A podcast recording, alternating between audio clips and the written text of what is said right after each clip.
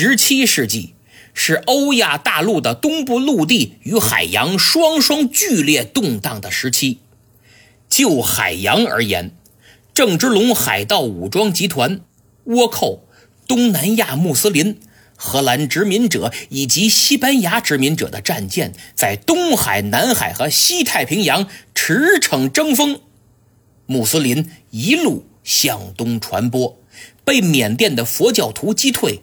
转而在海上东扩，导致印度尼西亚各岛屿的佛国相继退出历史舞台，各种苏丹国相继建立。就在穆斯林信徒对菲律宾各岛屿展开同化之时，西班牙和荷兰殖民者到了。一六零二年，荷兰东印度公司成立，此后的几十年。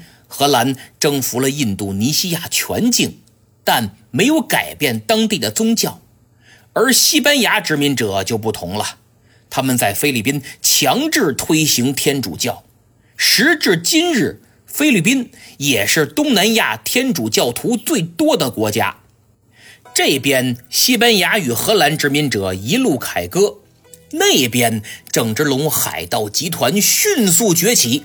一六三三年廖罗湾海战，一六六二年收复台湾，三十年的时间，郑氏集团与西方殖民者发生了多次碰撞，最终结果是荷兰完败，使其在东亚海洋的扩张势头被中国遏制。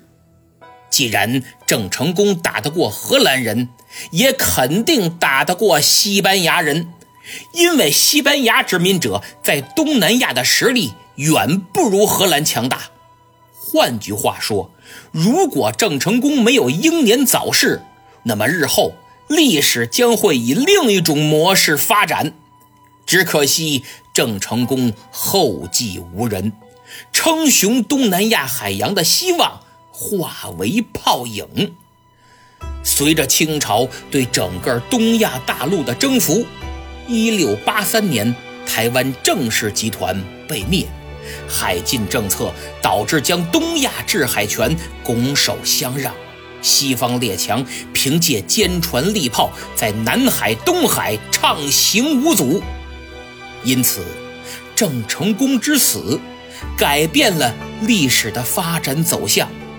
他生于一六二四年，恰与荷兰侵占台湾同年。卒于一六六二年，是荷兰殖民者离开的那年。